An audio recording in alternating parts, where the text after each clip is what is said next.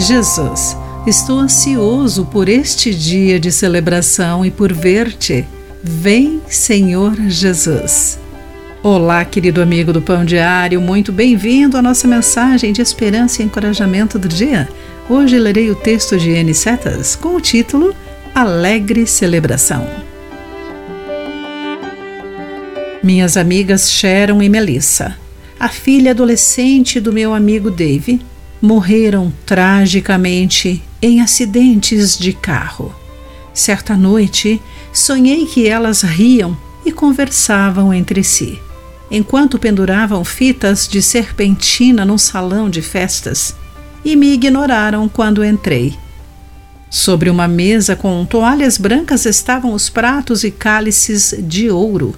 Perguntei-lhes se poderia ajudar, mas elas pareciam não me ouvir e continuaram suas tarefas. Daí a Sharon falou: Esta festa é a recepção do casamento da Melissa. Quem é o noivo? perguntei. Ninguém respondeu, mas elas sorriram, entreolhando-se com conhecimento de causa. Finalmente dei-me conta.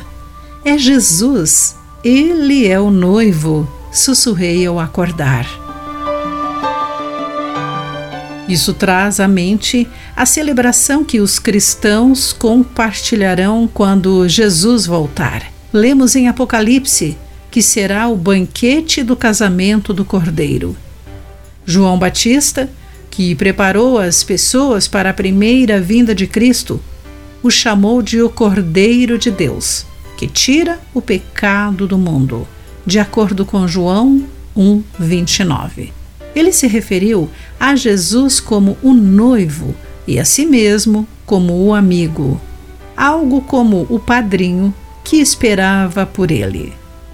Nesse dia de festa e por toda a eternidade, desfrutaremos da comunhão ininterrupta com Jesus, nosso noivo, com elas e com todo o povo de Deus.